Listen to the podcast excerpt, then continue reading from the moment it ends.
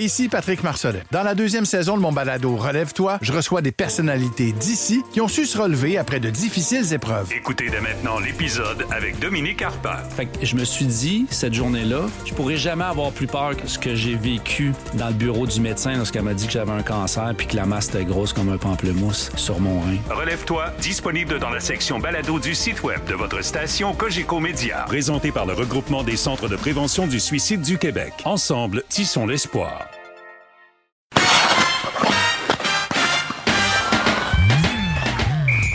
Mesdames et messieurs, bonjour. Bienvenue au Balado Sortie de zone saison 4, épisode 51, en compagnie des gars de la presse qui sont là. Simon-Olivier Lorange qui est avec nous. Salut Simon-Olivier. Salut. Nous avons sur la route Guillaume Lefrançois. Ça, c'était euh, quelle, euh, quelle chanson quand même. Euh, Guillaume Lefrançois qui est avec nous. Salut Guillaume. Salut JR. Ouais, t'es de On retour de Boston. Pierre Flynn. Pierre, aujourd'hui. ouais, Pierre Flynn. T'es de retour de Boston. En fait, t'étais là à Boston et là, tu reviens vers, euh, vers Montréal, là. C'était en plein ça, fait ça en voiture pour euh, avoir le, le plaisir de traverser le Vermont puis de surtout de m'arrêter au Vermont. Ah, regarde, hein? Non, mais on a-tu du fun dans la vie? Euh, pour la 98.5 FM, Stéphane White qui est là. Salut Stéphane. Salut les gars, ça va bien? Ben oui, ça va super bien. Messieurs, nous avons eu euh, hier, jeudi, le 23 mars, le deuxième duel entre le Canadien et les Bruins et je trouve ça inexplicable qu'on ait juste deux matchs euh, rendus quasiment à la fin de la saison entre le Canadien et les Bruins. Le dernier match de l'année sera contre les Bruins de Boston. Mais mon Dieu, quel drôle de calendrier quand même, Simon Olivier. Pense à ça. Tu as vu le match hier? Sincèrement, c'était une bonne game de hockey. Là. Ben oui, complètement. Puis, ce qui est dommage que ce soit le dernier match de la saison, mais je veux dire, ça peut pas être nécessairement être prévisible, c'est pas le problème de la ligue, mais c'est que je serais pas surpris. En plus que c'est à Montréal, je serais pas surpris que plusieurs vedettes des Bruins soient pas au rendez-vous pour justement garder les joueurs euh, frais et dispo pour le début des séries. Fait que je sais pas à quoi on s'attend pour le dernier match, le dernier duel de la saison. Mais oui, hier, c'était un bon, euh, un bon Canadien Boston. Ouais, un vrai Canadien-Boston. Stéphane, t'as connu la rivalité Canadien-Bruins. Comment t'expliques que c'est sensiblement des joueurs complètement différents du côté du Canadien, entre autres, que Boston, c'est pas mal les mêmes, là. Mais il y a toujours quelque chose entre le Canadien et les Bruins.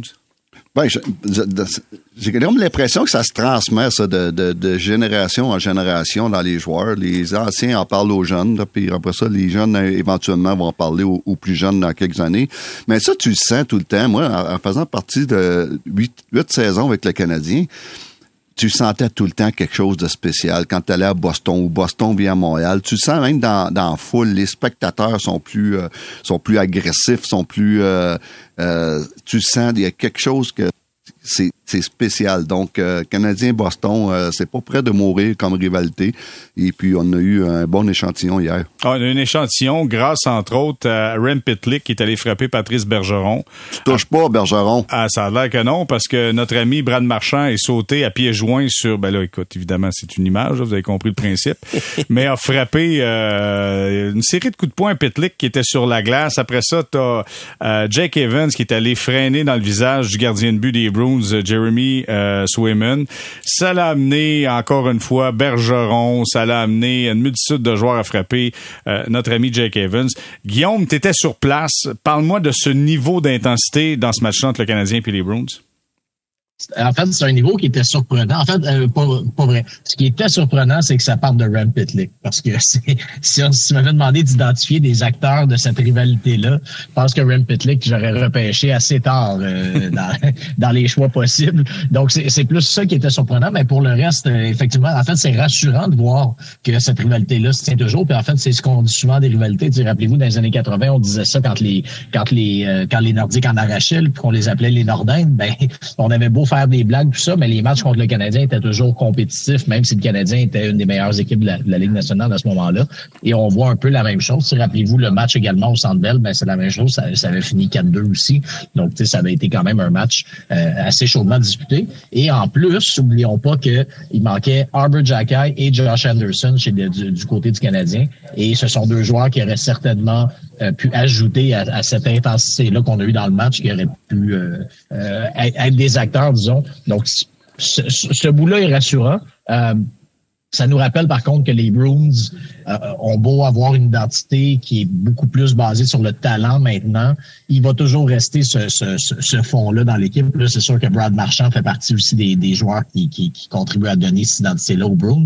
Mais tu sais, c'est, une équipe aussi qui a des joueurs quand même, euh, tu sais, un, un, Tyler Bertuzzi qu'on n'a pas vu énormément là, dans le match. Moi, il a marqué, mais bon, euh, ça reste que c'est un joueur qui est capable de, de, d'agiter. Trent Frederick aussi. Et puis Hathaway. Le, ouais, ben c'est ça exactement. J'arrivais à lui parce que Garnett Hathaway, en fait, c'est, j'en ai parlé dans, dans, mon texte sur le match, mais Jim Montgomery, quand tu as parlé de lui, il a dit il est, il est, il est gros, il est méchant, il y a du Starbroom. Alors, autrement dit, là, ça, demeure au cœur de l'identité de l'équipe.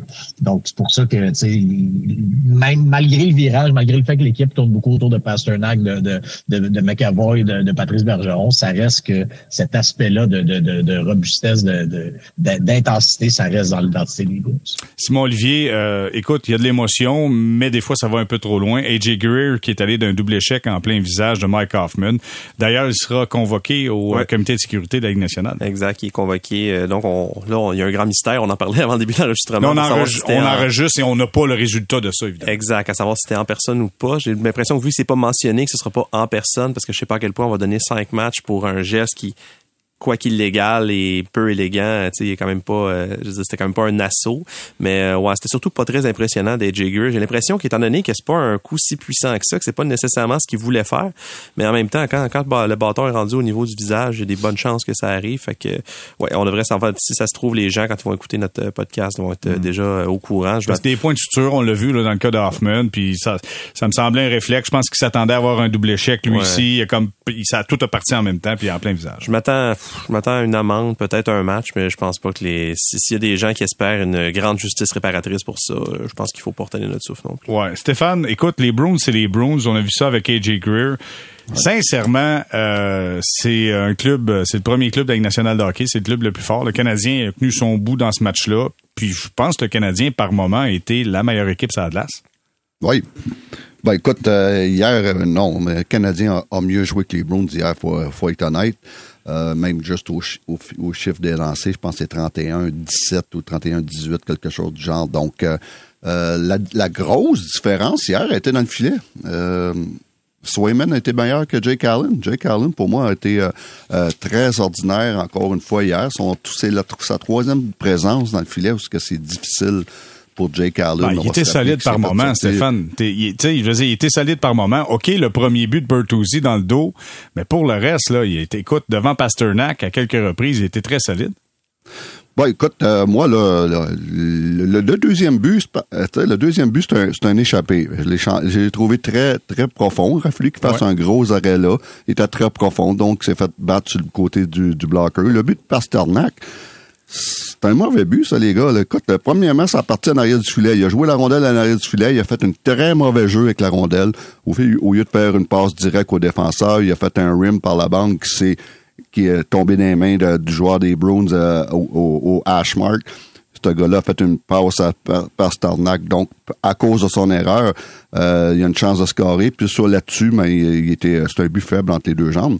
Donc, pour moi, il était très ordinaire. Et puis, euh, il a, euh, et puis, Swayman était meilleur. Mais en général, le Canadien était meilleur au complet. Donc, je pense que je sais pas si les Bruins ont, pris le Canadien un petit peu à la légère, mais c'était pas le meilleur match des Bruins. Mais euh, Canadien, euh, particulièrement quelques joueurs donc on va, on va parler plus tard, là, dont Dak, ont, été très bons. Eh, est-ce que tu me permets, Stéphane, puis les gars, euh, permettez-moi encore de faire un petit, euh, je veux faire un petit lien sur le gardien de but chez les Canadiens parce que j'ai vu quelque chose, puis on n'a pas eu la chance d'en s'en parler avec Stéphane. J'ai vu Samuel Montambeau euh, aller derrière son filet, puis au lieu de remettre la rondelle à son défenseur, remettre ça directement à l'ailier. C'est comme lui, c'est comme lui qui faisait la sortie de zone. Je me suis dit, mais quelle bonne idée! T'es vite d'avoir de la pression dans le coin. Est-ce que Jake Allen devrait pas faire ça aussi? Va, envoie ça directement à l'ailier au lieu d'envoyer ça euh, aux défenseurs dans le coin? Oui, exact. Mais dans cette situation-là, la option qu'il avait, c'était une passe directe. Et puis, euh, parce que justement, l'ailier était, très bien protégé, euh, surveillé. Donc, euh, c'était un jeu simple à faire. Mais écoute, c'est des affaires qu'on pratique à tous les jours, ça.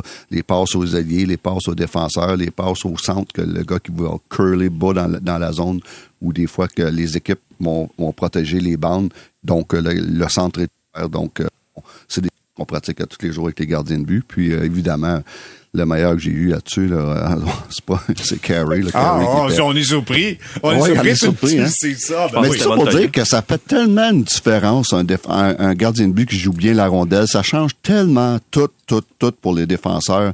Ça change tout pour contrer l'échec avant. Ça change tout pour l'adversaire quand que, tu peux pas souvent donner la rondelle au, au gardien de but en entrée de zone. Et, et ça change toute la game. Euh, hier, euh, pendant le, reportage du match euh, sur les ondes du 98.5 FM et l'ensemble du réseau Cogeco, Danny Dubé est allé d'une sortie, une sortie contre l'arbitrage en disant de voir comment euh, comment Marchand s'est attaqué à Pitlick après cette mise en échec qui aurait pu être puni pour obstruction euh, sur euh, sur Patrice Bergeron, mais comment Marchand a sauté sur sur Pitlick, le frappant pendant qu'il est par terre et Marchand s'en sort avec une simple pénalité. Je pense qu'il y a eu rudesse, une pénalité qui a été qui est annulée par la pénalité de Pitlick. Là, je pense qu'on a donné une pénalité à Pitlick là-dessus. Il était outré, il était là, il n'a aucun bon sens comment les joueurs des Bruins de Boston s'en sortent. Un autre geste, Jake Evans s'en va en territoire offensif, arrive à la ligne bleue, Marchand lui sort un crochet sur, sur le coin du coude, tandis que Charlie McAvoy vient lui mettre les deux gants dans le visage et pas de pénalité sur la séquence. Je sais pas, Simon Olivier, toi, comment tu vois ça, cette attitude-là des Bruins? Ah, ben, je pense pas que c'est juste les Bruins. On en a parlé justement à ce micro-ci dans les dernières semaines. Puis je reviens au match précédent, celui de, contre le Lightning de Tampa Bay, une situation en deuxième période où euh, Michael Pezzetta plaque Corey Perry, c'est carrément face à face. Il n'y a, pas de punition sur la séquence. Pezzetta se fait sauter dessus, je pense que c'est par Pat Maroon. Peut-être que je me, je sais pas si je me trompe. Et euh, là, les deux, il n'y a pas vraiment un combat au complet, mais on se tapoche un peu. Et les deux ont chacun une rudesse. J'étais comme, ben là, si Pezzetta peut plus faire cette mise en échec là, il, reste quoi, tu sais? Puis c'est un peu ce que je me demande. Puis euh, le, le, petit Pitlick effectivement aurait pu être puni, mais en même temps, puis on a eu exactement cette discussion là, je pense la semaine dernière. Si si pour chaque coup qui est pas un coup dangereux, ben c'est rendu qu'il y a une réplique puis que la réplique est pas plus punie que ça, ben je veux dire les joueurs sont pas fous puis surtout une équipe comme Boston qui aime ça quand ça brasse puis qui, qui, qui, prend beaucoup de fierté justement à défendre les coéquipiers, ben ils vont en profiter puis je trouve que c'est un jeu dangereux auquel joue la Ligue nationale si on resserre pas la vis rapidement parce que là présentement c'est drôle parce qu'en parallèle dans la Ligue junior majeure du Québec, on, beaucoup de gens s'inquiètent de dire ah là a plus de bataille, va t avoir des coups dangereux Ben ça c'est par exemple c'est des pas des combats en bonne et due forme, mais c'est des jeux qui peuvent avoir des conséquences quand un joueur en attaque un autre comme ça. Je me demande vraiment où est-ce qu'on va si on va tracer une ligne et si oui, où est-ce qu'on va la tracer? Euh, je pense qu'il y a une hiérarchie aussi dans la Ligue nationale. Puis Guillaume, je vais t'entendre là-dessus. C'est t'as Patrice Bergeron, tu touches pas à Bergeron. Je pense que c'est ça qu'on a compris, mais on n'a pas puni nécessairement la conséquence de Marchand. Puis il y a de l'attitude du côté des Bruins. Je sais pas si vous avez remarqué, mais Jeremy Swayman, là, écoute, l'attitude, là, quand tu vois Jack Allen qui est à l'entour, là, il s'en va à la ligne rouge, puis là, non, l'attitude, là, ils sont, ils sont confiants, nos Bruins de Boston. Ben, ben c'est ça, exact. Ça, c'est, c'est sûr, ils sont confiants. T'es la meilleure équipe de la Ligue nationale, donc il y a, aucun, y a aucun doute que ça vient avec une certaine confiance. Euh, je pense aussi que, le, que, le, que, plusieurs joueurs des Bruins ont un statut que les joueurs que, que peu de joueurs du Canadien ont, c'est-à-dire une certaine, je veux pas dire une immunité auprès des arbitres, mais rappelez-vous le Canadien quand c'était Weber, Sherrod en, défense qui pouvait donner des doubles chèques tant qu'il voulait parce que justement il y avait un certain degré de respect. sais, il y a ça qu'il faut pas oublier aussi dans la Ligue nationale. Là, je pense que des, des, vétérans plus établis euh, vont souvent avoir un certain euh, un, certain loose de plus. On le voit même d'ailleurs aussi aux mises au jeu. Euh, on, en parlait hier avec avec des joueurs du Canadien, mais je sais à quel point que des fois un, Patrice Bergeron justement une mise au jeu va également avoir un petit peu plus de, de liberté que les joueurs moins établis du Canadien. Et puis ben je pense que ça va aussi les pénalités. Euh, cela dit, juste une petite nuance, mais dans le dans le cas d'hier de Marchand et Pitlick, euh, oui, c'est vrai que la, réplique de Marchand était très forte, mais je pense aussi que dans ce cas-ci, les arbitres ont quand même fait ce qu'il y avait à faire, c'est-à-dire que bon, on a donné une pénalité à Pitlick pour obstruction. Euh, alors, on devine pour la, la, la, mise en échec à l'origine, le contre Bergeron. Et Marchand, ben lui, il a eu quatre minutes. Donc, au bout du compte, le Canadien a quand même eu un avantage numérique. Et je pense que je pense que l'espèce de principe de base euh, pour euh, pour ces cas-là, ben ça devrait être ça. Ça devrait être que euh, oui, tu donnes une mise en échec, bon, qui, qui dans ce cas-ci qui était pas qui, était pas considérée légale, mais qui était pas non plus dangereuse. Donc, ok, tu donnes une pénalité, tu, donnes une mise en échec, tu as une pénalité, mais en raison de la réplique, ben tu sais, bon, tu obtiens quand même un avantage numérique. Je pense que cette espèce de principe-là de base a, été respecté ici. Ok, je comprends, Guillaume, mais j'ai l'impression qu'on vit sur une autre planète. un gars qui est à terre et un marchand qui est par dessus qui frappe à qui mieux mieux sur le gars. Là. Tu sais, veut, veut pas. Si tu me dis que ça, c'est ben, deux minutes. Il y a eu un cap. Ben, ben, il y a eu quatre. Il y a eu Ouais. quatre, en fait, pour ça. Ouais. Je veux dire, c'est c'est simplement qu'on a jugé que Pitlick, sa, sa, sa pénalité était, sa, sa mise en échec n'était pas tout à fait légale. Mm. Donc, c'est ça. Donc, on a donné un 4 à, à Marchand. OK. Ben, j'ai Un un bon doute. 4. Je, je, Ben, un bon quatre. Un Bien bon élevé. 4. Non, ben, écoute, un lui, Marchand, il se dit que c'est un 4 qui a valu la peine, j'imagine. Mais c'est ça. Mais ça reste que, bon, on, on a quand même un- le Canadien un- un bon au 4. Tu lances un un message que. C'est ça. C'est un bon 4. Tu lances un message que tu touches pas à nos meilleurs joueurs. Puis c'est c'est ça les Bruins de Boston. Ils se tiennent. Euh, on parle de Swayman qui avait une attitude hier. Euh, écoute, il est allé à la ligne rouge et puis il faisait des signes à Allen, en voulant dire avec son bâton, sors de là, sors de là, sinon euh, on, on va m'en mêler. Une couple de fois qu'il a récuplé, il a, récu- il a, il a répliqué après une coupe de scarmouche. Ben oui. Et puis, euh, c'est ça les Bruins de Boston. Ah, mais je leur souhaite que ça marche en série. Pour les deux gardiens, tu sais, euh, Ulmark qui est là, puis t'as Swayman. Je leur souhaite parce qu'ils ont un bon club. mais si ça, si ça arrête devant le filet, ça peut être compliqué un peu pour eux autres, par contre, là. Si ça arrête demain. Je pense pas. euh, Toi, tu penses qu'ils vont ouais, être performants? Oui, moi aussi. Moi aussi, euh, parce que premièrement, là, ils sont bien protégés avec euh, six défenseurs. Là, wow, un top 6, là, euh, impressionnant. Et puis, euh, si ça marche pas avec un, ils, ils ont le loisir de pas patient, d'être, pas patient, puis tout de suite switcher avec l'autre gardien de but. Ils ont deux bons gardiens de but. Puis ça, c'est pas beaucoup d'équipes dans la nationale qui ont un duo comme ça. Vas-y, Guillaume.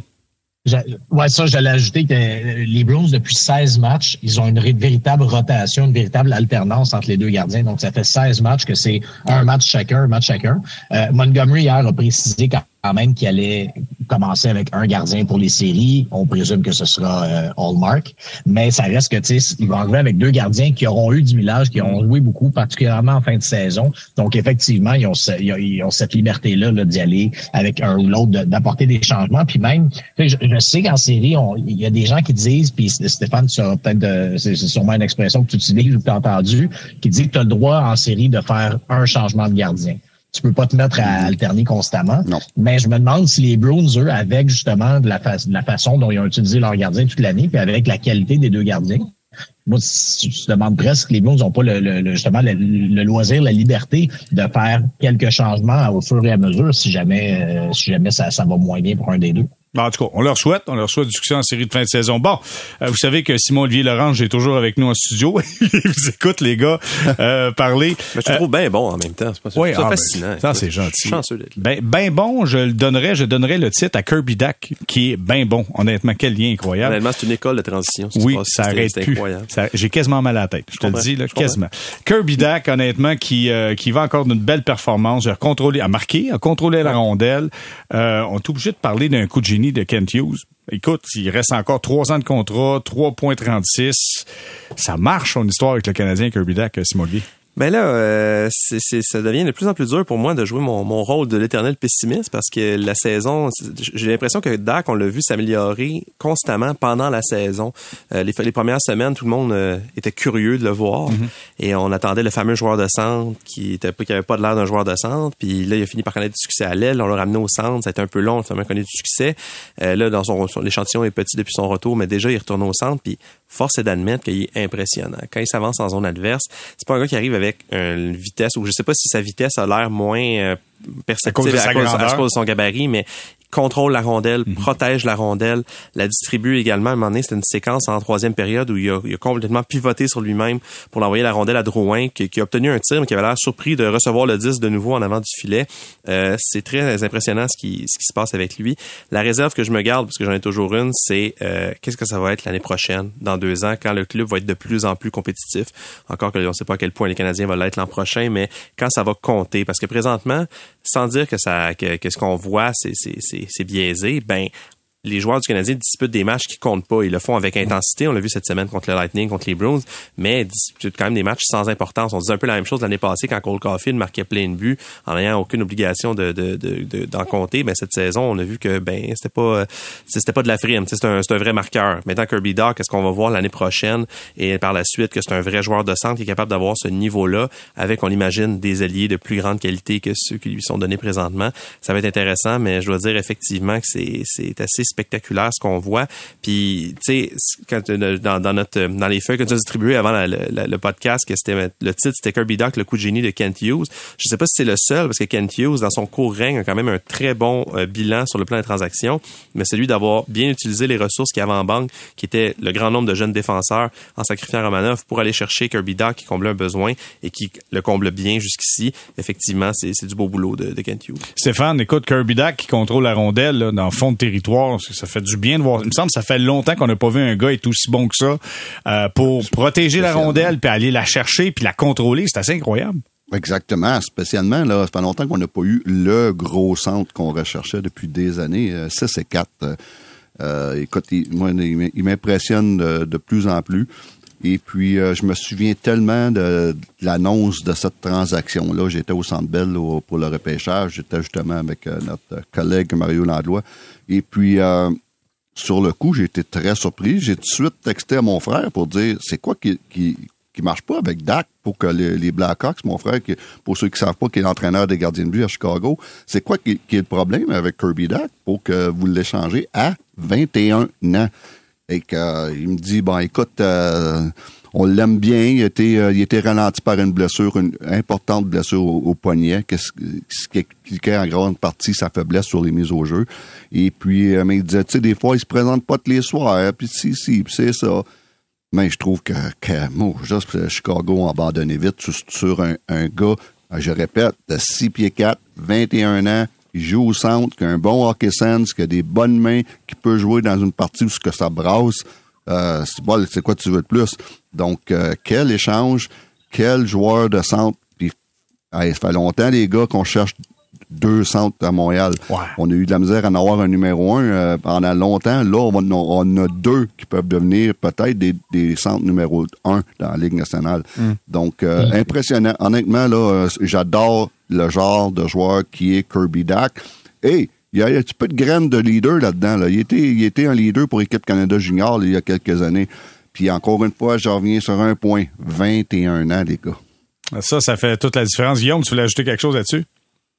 Ben, Simon, Olivier l'a évoqué rapidement, mais Simon Olivier a parlé de la qualité des alliés. Ça, c'est l'autre chose. Là. Kirby Duck, depuis qu'il a été... Tu sais, on, bon, on sait, il y, a, eu du, il y a eu du succès à l'aile avec Nick Suzuki en début d'année, avec Suzuki et Caulfield, tout allait bien, c'est correct. C'était les trois meilleurs attaquants du Canadien réunis dans un même trio.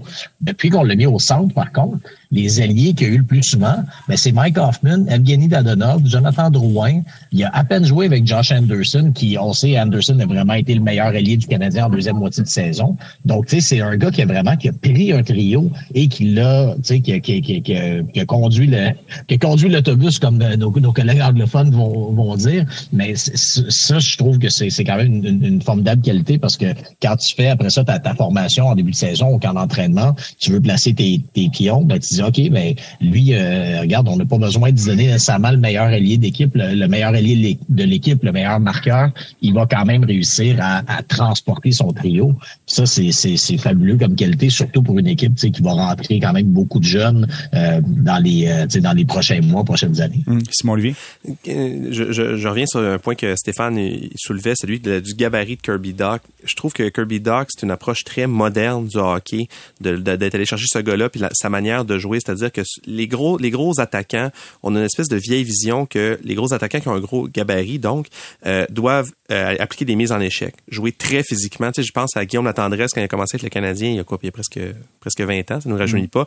Euh, les gens comprenaient pas qu'un gros bonhomme comme ça soit pas en train d'arracher les bandes puis de frapper partout c'est pas un gros attaquant il peut, il peut, jouer gros entre guillemets sans être en train d'arracher des têtes et Kirby Doc en fait la preuve que par sa grande, par sa taille, par son poids, par sa solidité sur patin, mais il s'en sert de son gabarit justement pour protéger cette rondelle-là et la distribuer à ses ailiers ou faire son chemin jusqu'au filet. Puis je trouve ça vraiment intéressant comme manière de, miser sur un joueur comme ça, qui je pense qu'à long terme peut être plus payant justement que euh, le gros ailier. Tu sais, je regarde Josh Anderson, qui je pense est un moins bon joueur de hockey que Kirby Doc. Je pense que c'est un peu clair pour tout le monde sur le plan des habiletés, qui est vraiment le gros ailier qui frappe, qui, qui, qui, qui est plus spectaculaire peut-être à tous les soirs parce qu'on le voit patiner comme ça. Mais Kirby Doc est tellement un joueur intelligent, que son intelligence va jusque-là de bien servir de son corps pour euh, justement arriver à ses fins comme mm. ça. Ben moi les gars, je veux juste vous dire, je veux pas cracher dans la soupe, mais Kirby Dack pour moi là, je le, si le Canadien veut aller dans la lignée que l'organisation a définie, c'est-à-dire d'être un club qui sera de façon permanente parmi les, les clubs qui font les séries de fin de saison, je pense que Kirby Dack doit être un ailier sur le premier trio et Pierre-Luc Dubois doit être ton deuxième centre. Honnêtement, c'est ça. Là, t'as un vrai club de hockey. Là, tu commences, imagines-tu, tu mets Dubois, Anderson sur le deuxième trio, puis rajoute-moi un allié là-dedans, quelqu'un qui est capable de bien bouger à rondelle. Sincèrement, on commence à avoir un club de hockey balancé. Mais ça, c'est mon opinion qui est bien personnelle, puis c'est facile. En arrière de micro, là, tout est possible. Dites-vous, tout est possible derrière le micro, chers amis. OK, on fait un tour à qui mieux mieux. Stéphane, je veux savoir, Brendan Gallagher, depuis son retour, trouve ça comment? Ben écoute, euh, hier, il a joué quoi 14 minutes 46. Euh, il peut pas, euh, il en fait plus que ça. Là. Que ça, c'est vraiment son, son plafond. Et puis il va falloir. Il a touché la tige d'ailleurs, ça fait ping. Oui, exactement. Ben non, écoute, il, est honnête. C'est le Brandon Gallagher qu'on connaît, qui a ralenti au niveau de la vitesse, mais qui est honnête, qui va travailler, puis qui va travailler, puis qui va aller se mettre le nez dans, dans, dans le trafic. J'ai pas de trouble avec son retour. Lui, ça peut être, ça peut être plus, plus long à reprendre son, son rythme qu'un gars comme Kirby, Kirby Dack à cause de son style de jeu, à cause de son âge, à cause de tout ça. Mais j'ai mm. pas de trouble avec. C'est sûr que Gary, le plus gros problème avec Gary, puis ça, on va en entendre parler encore pendant quatre autres saisons, c'est son contrat, ben c'est son salaire. Mais euh, on, on, a parlé de ça, là, Gare. Euh, je sais qu'on va en parler pendant... L'année prochaine, ça va être le gros sujet. Dans deux ans, ça va être le gros sujet. Et ainsi de suite, jusqu'à temps que soit fini. Mais on a tous des mauvais contrats. Tout le monde a des mauvais contrats. Mais tant qu'avoir un, mauvais contrat, j'aime mieux avoir un Gallagher qu'un Hoffman ou qu'un Dadonov comme euh, dans mon équipe comme mauvais contrat parce que lui il amène la culture. La culture c'est quoi? C'est un guerrier. Il va se présenter à tous les matchs. Il va donner tout ce qu'il a. Et puis euh, il a I. Il a I la défaite. Donc euh, j'ai pas de trouble moi à avoir un mauvais contrat comme Brendan Gallagher. C'est drôle parce que j'ai entendu parler de rachat de contrat dans le cas de Gallagher. Puis moi, je suis assez d'accord avec toi, Stéphane, quand tu dis mieux vaut avoir un mauvais contrat comme Gallagher que bon, mais t'as choisi Hoffman. Je suis un peu surpris que tu parles d'Hoffman, ben mais mais ce que, que je veux dire, c'est que dans le cas de Gallagher, je suis allé voir sur euh, sur Cap Friendly là, euh, le Canadien paye encore Carl Osner. By the way, en passant, c'est 800 quelques mille encore cette année et encore l'année prochaine. Fait que si tu rachètes, tu vas en avoir encore longtemps, longtemps et beaucoup pendant longtemps. Fait que donc, t'es mieux d'avoir le joueur qui est avec toi, selon moi, et qui aide ta troupe, ton équipe, à aller dans la bonne direction. Mais clairement, écoute, c'est plus Gallagher des beaux jours. Guillaume, toi, comment t'as trouvé sa performance à Gallagher? Ben, je, je, pense que le mot honnête que Stéphane a utilisé, c'est le meilleur mot parce que c'est ça. Bon, premièrement, c'est seulement, ça lui fait seulement deux matchs depuis son retour. Avant ça, il avait raté 45 des 48 matchs précédents. Donc, c'est quand même difficile aussi là, de d'évaluer un joueur euh, pleinement dans les circonstances. Mais je disais, bon, de ce que je vois, ça, ça ressemble au gars qu'on voyait avant les blessures de toute façon. Euh, un effort qui est jamais remis en, doute, mais le reste des qualités, que ce soit le coup de patin, même la qualité du tir, c'est pas nécessairement euh, c'est pas nécessairement là qui, est supérieur à la moyenne là, pour, pour rester poli. Euh, donc, tu sais, effectivement, c'est plus un joueur que tu dis, bon, ben, dans le vestiaire, là, regarde, dans le vestiaire, de toute façon, tu fais, tu fais abstraction du contrat. Euh, c'est pas, c'est pas le problème de Martin Saint-Louis de toute façon. Alors, tu oublies le contrat, tu, tu le prends pour ce qu'il te donne. C'est un bon gars pour ta, pour ta culture d'équipe. Je pense que c'est un gars qui est rassembleur aussi. Alors, tu le prends pour ça, tu vis avec les défauts. Puis, euh, après ça, pour ce qui est du rachat, ça va probablement se poser tôt ou tard, à moins, bien sûr, là, que, que, les blessures. C'est sûr que si les blessures continuent à le rattraper, peut-être aussi que ça sera un scénario à la, à la Carey Price ou à la chez mm. Weber. Mais sinon, il n'y a pas de presse à racheter son contrat de toute façon. Le Canadien, je pense, prévoit pas être un aspirant à la Coupe Stanley la saison prochaine. Donc, tu sais, tant qu'à le racheter, parce que, tu sais, oubliez pas une chose, si, si, le Canadien devait racheter son contrat cet été, il, Brandon Gallagher serait sur la masse salariale jusqu'en 2031.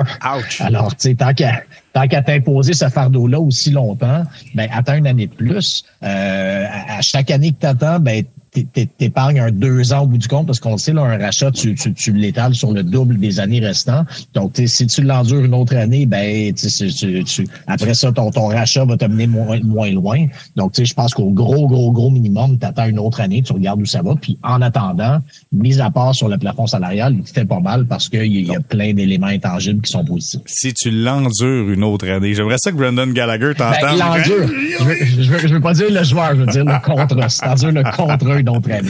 Euh, saison terminée pour euh, Josh Anderson. On a appris ça, foulure à la cheville. Entorse à la cheville droite, je crois. Euh, 17e joueur du Canadien qui rate au moins 10 matchs cette saison. Ça va bien quand même euh, dans l'infirmerie chez les Canadiens de Montréal, Simon Olivier? Ben, c'est sûr que pour l'infirmerie, ça va très bien. Oui, Honnêtement, oui. les employés sont sollicités. Euh, Je trouve ça très malheureux pour Anderson qui, euh, tu sais, on a été assez critique à son sujet euh, de manière générale, je pense, au Québec et ici en particulier. An- Antoine, notamment, qui avait été, Antoine Roussel, qui avait été, il avait ciblé de manière assez précise son jeu, puis j'étais assez d'accord. Cependant, Guillaume y a touché il y a quelques instants. Ça a été un des joueurs les plus constants, puis qui, a apporté le plus aux Canadiens en deuxième moitié de saison. Et même si, tu sais, il avait quand même atteint les 20 buts, je crois, ce qui, ce qui avait pas fait encore. En, il y avait une production équivalente à 20 buts parce qu'il manquait toujours beaucoup de matchs. Mais euh, donc, fait c'est pas une saison à l'eau pour euh, Josh Anderson, mais je trouve ça de valeur pour lui que ça se finisse comme ça. C'est un joueur apprécié de ses coéquipiers, c'est un joueur qui veut, qui, s'il y en a un qui veut gagner tous les soirs, c'est bien lui. Donc, euh, comme donc oui, final, final un peu poète poète et pour pour lui et pour et pour le Canadien effectivement, on dirait que ça, on dirait que ça s'invente pas. sais. C'est euh, juste puis c'est ça devient un peu quasiment quasiment risible malgré que c'est pas drôle pour ceux à qui ça arrive. Mais tu sais Kirby Doc revient et euh, Josh Anderson se blesse le même soir. Jake Evans est revenu contre les Browns. Je me demande qui va se blesser contre les Blue Jackets samedi parce que c'est c'est que c'est pratiquement un pour un présentement. C'est c'est assez terrifiant.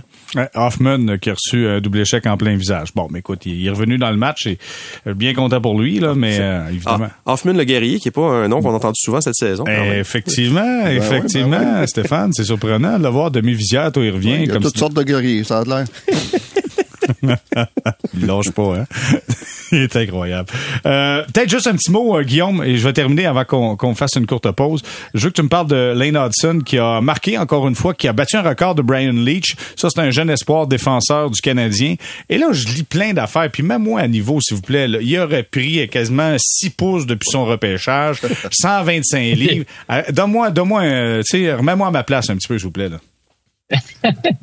Ouais, ben ça, c'est parce que cette question-là de la grandeur, euh, on, on en parle beaucoup avec Hudson parce que à son repêchage, il avait donné des rapports médicaux aux recruteurs en disant regardez, ma, ma, ma croissance n'est pas terminée. Là, il y avait des je je sais pas exactement c'était de, de qui le provenait, mais en gros, il mesurait 5 pieds 8 lors du camp d'évaluation de la Ligue nationale. Ça, c'est au mois de juin, quand toutes les équipes viennent rencontrer les espoirs à Buffalo. Il était alors à 5 pieds 8, il est maintenant à 5 pieds 10.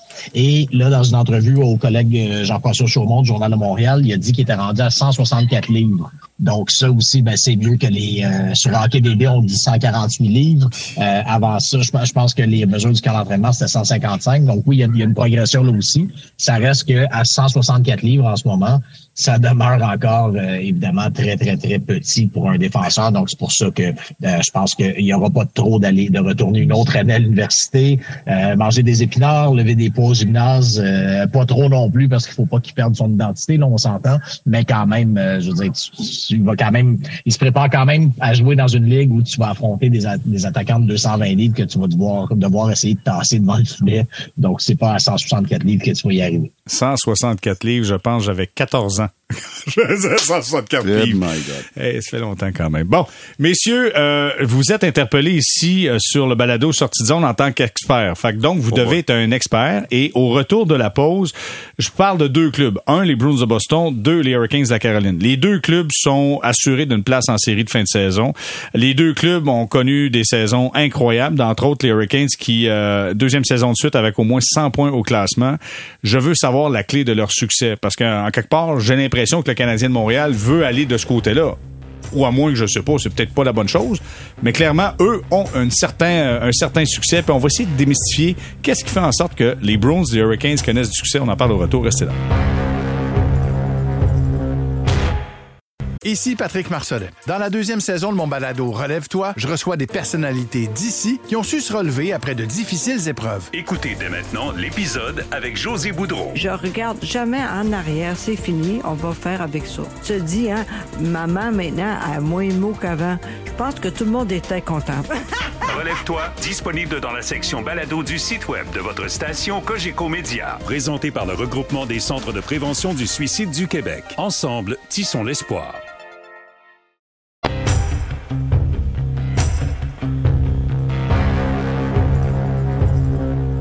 On est de retour au balado Sortie de zone, saison 4, épisode 51 avec Simon-Olivier Lorange. Nous avons Guillaume de François, Stéphane White. Je vais commencer avec Simon-Olivier, expert en chef. Euh, Bruins de Boston, euh, ça arrête pas, année après année. Là, on a des vétérans. Je regardais les âges, là. Bergeron qui a quoi, 37, euh, Krejci, 36, euh, March, euh, Marchand, euh, 34, à moins que je me trompe, là, euh, début Ah, trentaine. Dans ces eaux-là. dans ces eaux-là. Euh, mais continue année après année après année à être les Browns de Boston. C'est quoi le secret de leur succès selon toi, Simon Olivier? Ben, le secret, euh, je sais pas si je peux en identifier un.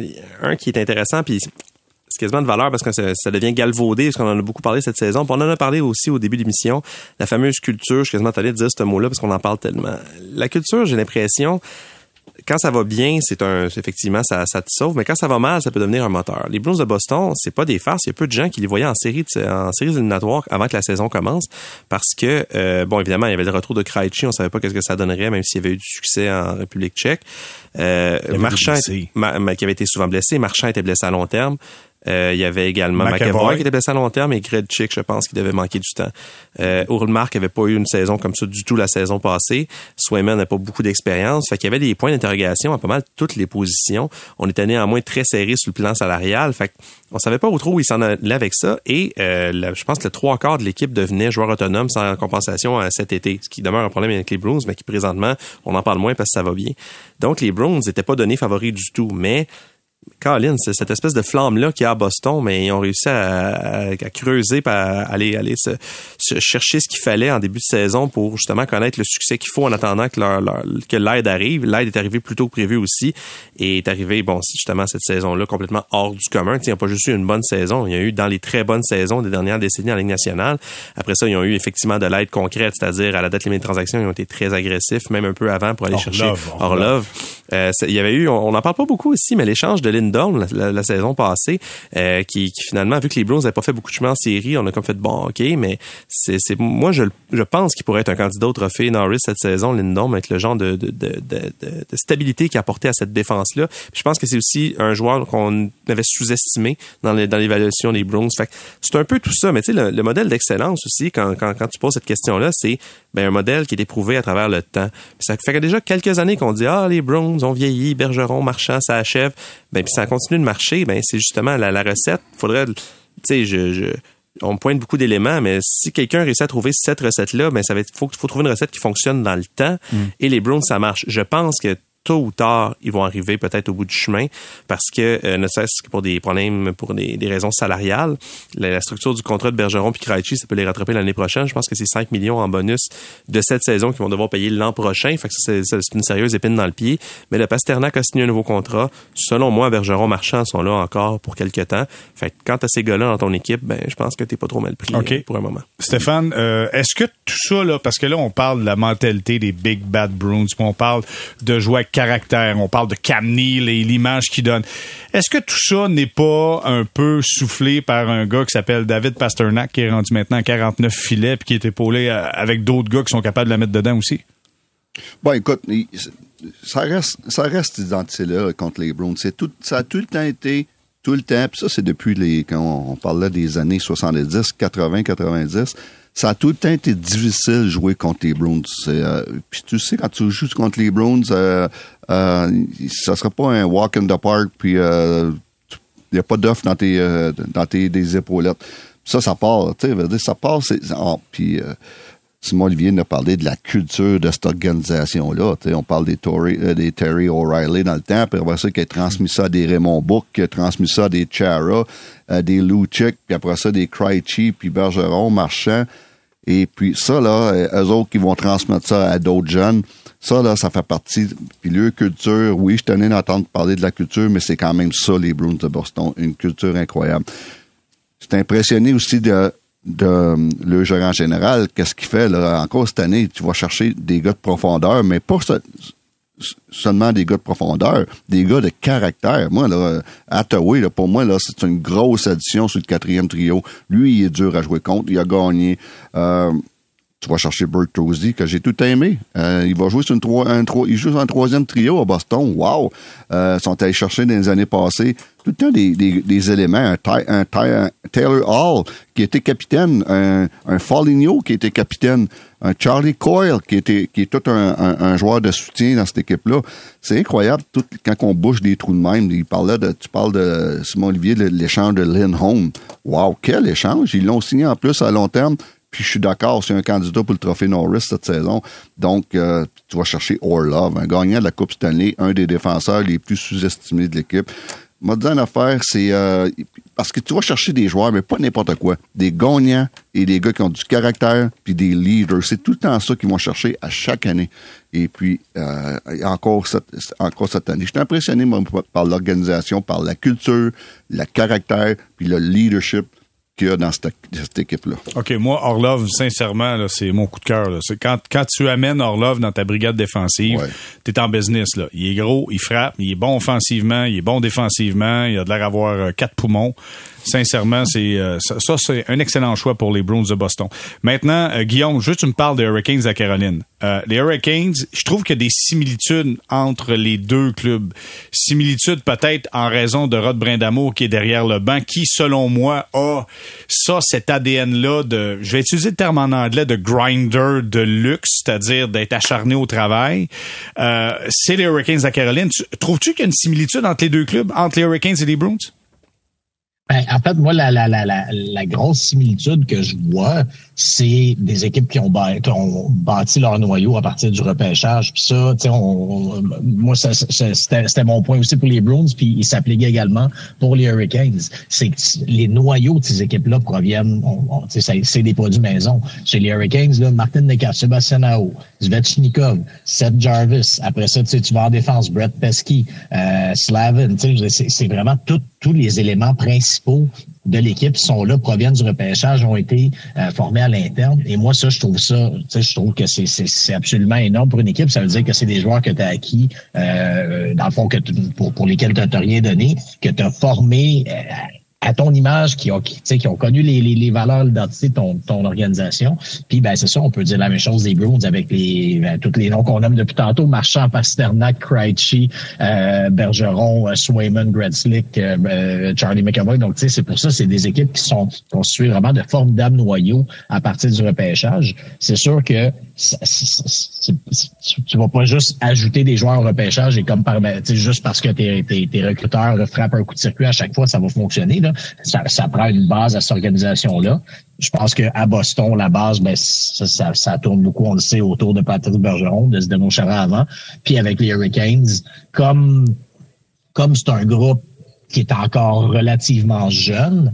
Euh, je pense que je te rejoins là-dessus. Euh, ça, ça, ça, part peut-être plus de Rob Brindamour. C'est peut-être autour de là que, que, que, que vient cette identité-là. Brindamour, en plus, non seulement il est coach, mais avant ça, il a travaillé dans l'organisation et avant ça, il a joué dans l'organisation. Mm. Donc, je, je pense que dans leur cas, c'est peut-être ça la différence, c'est que ça passe plus par le coach, mais c'est la même idée de, de, de produire ça euh, maison. D'accord, je suis d'accord avec toi. Moi, pour moi, là, Rad Branamo, c'est le meilleur coach dans la Ligue nationale. J'adore ce coach-là. J'adore voir son équipe jouer. C'est une équipe qui n'est pas, qui pas remplie de superstars, mais c'est une équipe qui joue de la bonne façon, du premier au quatrième trio. Euh, j'aime l'intensité qu'il amène à ses joueurs. J'aime euh, comment ils sont, euh, sont organisés, ça, ça glace. Pour moi, c'est le meilleur entraîneur de la Ligue nationale en ce moment. OK. Paul Montgomery? Des Bruins?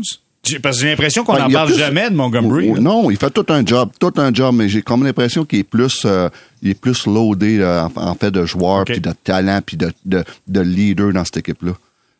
OK, je comprends ton point. j'ai sous les yeux le repêchage des Bruins de Boston, puis on dit, euh, Guillaume, tu disais que ça passe par le repêchage. Tu sais, on a eu des doutes en 2015 quand les Bruins ont eu trois choix de premier tour. On était chercher Sboril, DeBrusque et Zenichin. Et euh, il y a Sboril qui était de l'alignement hier pour les Bruins de Boston. DeBrusque également qui a, qui a mal fait paraître Edmondson et euh, notre ami Monsieur Savard. Et un autre année en 2016, t'as premier tour McAvoy et Trent Frederick. Tu sais, les deux t'as de la formation. Fait que donc, quand tu vas chercher des joueurs, même si t'es pas dans le top 5, c'est des joueurs qui ont un impact sur ton alignement puis qui te font, euh, qui font en sorte que tu es capable de performer. Bon, mais écoute, euh, ça nous dit une chose, c'est que euh, Stéphane White aime beaucoup Rod Brindamour. Donc ça, c'est officiel, c'est le meilleur coach de la nationale officiellement selon Stéphane White. Tu votes pas pour les coachs, hein? Non, c'est des, c'est ceux qui font la, diffusion. Non, non, mais il est, non, il est très bon. Puis l'autre raison aussi pourquoi pour moi il est bon, c'est que ça fait une coupe d'années que son équipe est tout le temps là, tout le temps là, tout le temps là. Ça fait quoi, cinq ans qu'il est là, lui, Rod Brindamo? À peu près cinq ans, à je peu pense. Près, il a remplacé Kirk Muller, lui. Hein? c'est sa cinquième euh, saison. Cinquième saison, cinq fois ils ont été en série, les Hurricanes de Caroline. Bunch of Jerk. Ça, c'était Bunch of Jerk. Oui, monsieur. C'est assez incroyable quand même. On s'arrête quelques instants et au retour, on va se parler de la Ligue nationale qui l'échappe encore une fois. Bravo à Eric Stahl. On n'a pas voulu mettre le chandail euh, pour soutenir la communauté LBGTQ+. Eric Stahl qui dit j'ai jamais mis ce chandail-là. J'ai vu une photo de la presse qui disait un peu le contraire. On en parle au retour. Ici Patrick Marcelet. Dans la deuxième saison de mon balado Relève-toi, je reçois des personnalités d'ici qui ont su se relever après de difficiles épreuves. Écoutez dès maintenant l'épisode avec Dominique Arpin. Fait que je me suis dit, cette journée-là, je pourrais jamais avoir plus peur que ce que j'ai vécu dans le bureau du médecin lorsqu'elle m'a dit que j'avais un cancer puis que la masse était grosse comme un pamplemousse sur mon rein. Relève-toi, disponible dans la section balado du site web de votre station Cogeco Média. Présenté par le regroupement des centres de prévention du suicide du Québec. Ensemble, tissons l'espoir.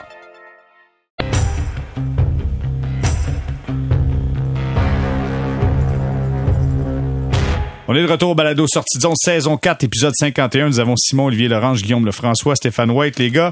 Euh, écoute, Eric Starr, là, s'est mis un pied, les deux pieds, je dirais, même jusqu'au genou dans la bouche, en ne voulant pas euh, mettre le chandail en soutien à la communauté LG, LBGTQ+, euh, disant c'est contre euh, ma religion, puis... Et vous avez sorti à la presse une photo, en tout cas ce que j'ai vu passer sur les réseaux sociaux, on voit vraiment quand Eric Starr est avec le Canadien, il sort avec le logo euh, arc-en-ciel, puis tu sais il l'a mis, puis il a dit j'ai jamais mis ça de ma vie. Écoute, mais je ne sais pas quoi dire. Je sais pas quoi dire. Qu'est-ce que tu veux dire de plus Ben que là, ça? je, je dois dire que le détail m'avait échappé. S'il a dit qu'il avait jamais mis ça, parce que en fait, ce qui est intéressant, c'est qu'il l'a effectivement déjà mis. Après ça, ce qu'il en dit, euh, c'est quasiment secondaire. Euh, mais ce que ça prouve, ça, en fait, c'est qu'il y a vraiment une espèce de désinhibition complète des joueurs. Euh, la manière que la Ligue a- a- et, les Flyers ont géré le, le cas d'Ivan Provorov, ça a vraiment été un message envoyé au, au reste de la Ligue nationale de dire, ben, si vous aimez pas ça, maintenant, vous pouvez le dire. Puis ça a comme libéré une parole. Tu sais, on, pendant un certain temps, on était sous l'impression que c'était vraiment les Russes qui, qui avaient peur de, de se faire euh, malmener par le, par le régime dans leur pays à cause de leur position. S'ils prenaient position en faveur justement de la communauté LGBTQ qui faisait de la propagande, qu'est-ce qui allait leur arriver. Puis je pense qu'on on était tous un peu Ici Patrick Marcelet. Dans la deuxième saison de mon balado Relève-toi, je reçois des personnalités d'ici qui ont su se relever après de difficiles épreuves. Écoutez dès maintenant l'épisode avec José Boudreau. Je regarde jamais en arrière, c'est fini, on va faire avec ça. Tu te dis, hein, maman maintenant a moins de mots qu'avant. Je pense que tout le monde était content. Relève-toi, disponible dans la section balado du site web de votre station Cogeco Média. Présenté par le regroupement des centres de prévention du suicide du Québec. Ensemble, tissons dubitatif parce que c'est pas des dossiers qu'on connaît en profondeur. Mais là, tout à coup, que James Reimer ainsi que Mark et Eric Stahl fassent euh, cette sortie-là, ben ça prouve que ce, sentiment-là qui est com- complètement qui, qui homophobe, là, on, va, on va arrêter de dire ah mais tu sais moi j'aime tout le monde, mais je peux pas porter ce chandail-là.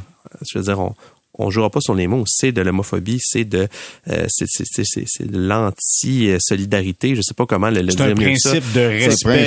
C'est ça, c'est un principe de respect. Là. Exact. Tu sais, c'est pas, c'est, c'est, ça me dérange tellement pas que, ben, je peux pas mettre un chandail. Tu sais, je peux même pas mettre un chandail avec ça. C'est, tu sais, après, c'est c'est ça qui est particulier, c'est que c'est plus, normalement, on devrait parler de droits fondamentaux. Et là, c'est une question d'avoir une opinion. Puis le fait qu'avoir une opinion, c'est rendu normal.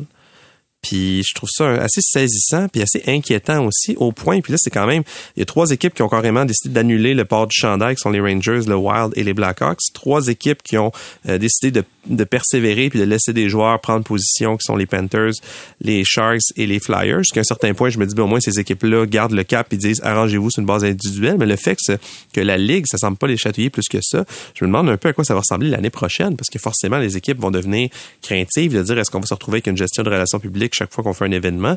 Et j'espère qu'on va persévérer parce que s'il faut que ça coûte aux équipes euh, ces événements-là, ben c'est pas ultimement c'est pas les équipes qui perdent quelque chose, c'est les gens de la communauté LGBTQ qui bénéficient de ces événements de visibilité-là, les jeunes qui sont envoyés un signal de dire Hey Colin, le hockey c'est pour moi aussi. J'entendais Matthew Ketchuk dire des, des Panthers de Floride après le match hier, de dire tout le monde est bienvenu dans mon vestiaire. le hockey a besoin des messages comme ça. Les jeunes homosexuels ou, les jeunes trans, ceux qui sont chez eux, qui regardent le hockey, ils disent, bon, mon Dieu, moi, je peux y aller, je peux aller jouer avec Matthew Ketchuk.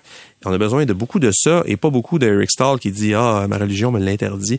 Fait c'est où, commence ou se termine la zone de la liberté d'expression? C'est difficile à établir dans des situations comme ça, mais j'ai bien l'impression, en tout cas pour les, les, droits humains et pour la, solidarité, c'est pas c'est pas des beaux moments. Hmm. Guillaume, de ton côté?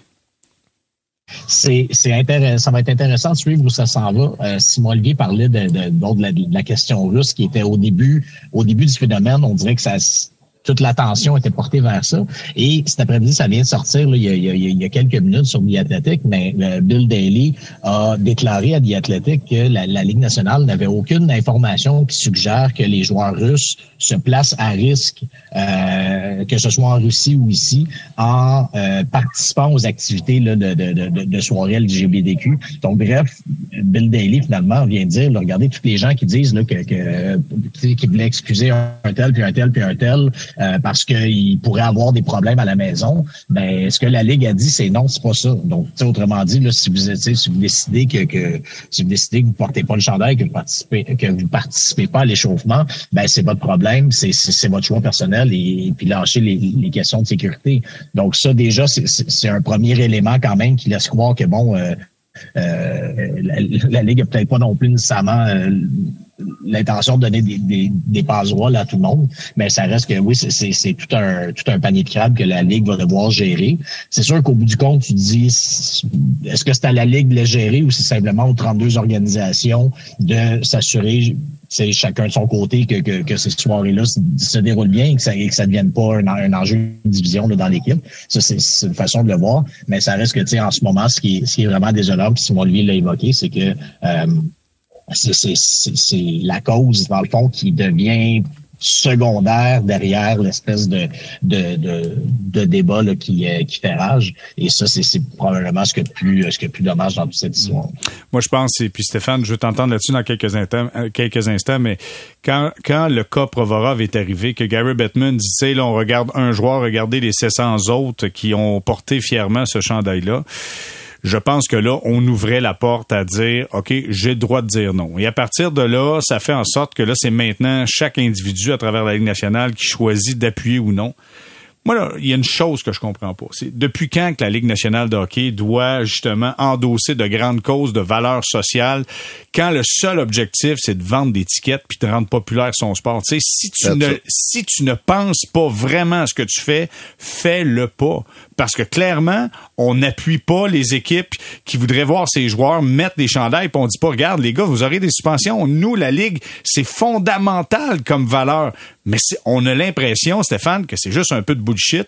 C'est de la poudre aux yeux. C'est pour bien pareil. Mais c'est ça, c'est pour bien pareil. À un moment donné, si tu le fais, tu le fais. Puis si tu le fais pas, tu le fais pas. mais branche-toi, là. Exact. Comme euh, tout ce, qui se passe euh, dans la société aujourd'hui, on fait toutes des, des, des, choses pour bien paraître, souvent sans y croire. Et puis, euh, ça, c'est un gros problème. moi, dans, dans, les cas précis qu'on parle aujourd'hui, des Stalls, puis Reimer, puis tout ça, moi, je suis pas prêt à dire que c'était euh, homophobie, là, euh, comme euh, Simon Olivier dit. Là, je pense pas que Mark Stall puis des Stalls, c'est des sont sauf d'homophobie puis Reimer, c'est des questions de principe, puis ils l'ont dit. Et puis l'autre chose que j'aime au moins, c'est que on a le droit de s'exprimer, puis il faut respecter ça. Les autres, ils, ça, ils, sont pas bien que ça faut le respecter. Et puis c'est le même dans toutes les catégories, comme faut respecter la communauté LBGD, LBGT, comme il faut respecter euh, euh, toutes les, les, les, les mm. personnes sur la Terre. Donc, j'ai pas de problème, moi, qu'un qu'un Mark Stall ou un, Rick Stall ou, euh, qui s'exprime. Il faut respecter ça.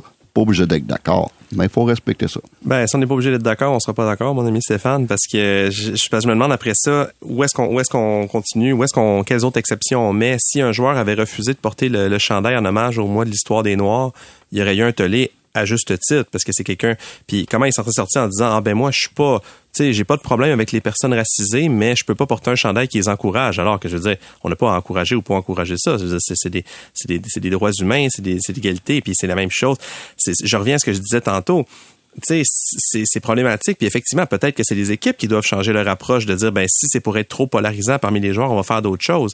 Mais clairement, si, si ça devient ça la nouvelle norme, que des joueurs le font, puis des joueurs le font pas en invoquant euh, des principes, tu sais, quel principe? Je veux dire, c'est quoi? Puis c'est surtout le, le message C'est pas à toi à juger le principe. C'est pas à toi à juger. C'est le principe, puis je respecte ça. Je suis pas d'accord. Mais je ben, respecte ça. Ben, que c'est le principe. OK, mais dans ce cas-là, la, la, Ligue, euh, la Ligue et l'association des joueurs, parce que la Ligue peut bien dire on va suspendre des joueurs, l'association va poser la question, puis on, ça va être une bonne question sur quel, sur quel enjeu? Est-ce que quand un joueur signe un contrat, il est obligé de porter un chandail qui est associé à la cause sociale d'une équipe qui est pas qui est pas imposé par ailleurs par la Ligue aux équipes? Mais tu es obligé d'endosser les valeurs de la Ligue nationale de hockey et la Ligue nationale de hockey. Et là, c'est là mon point.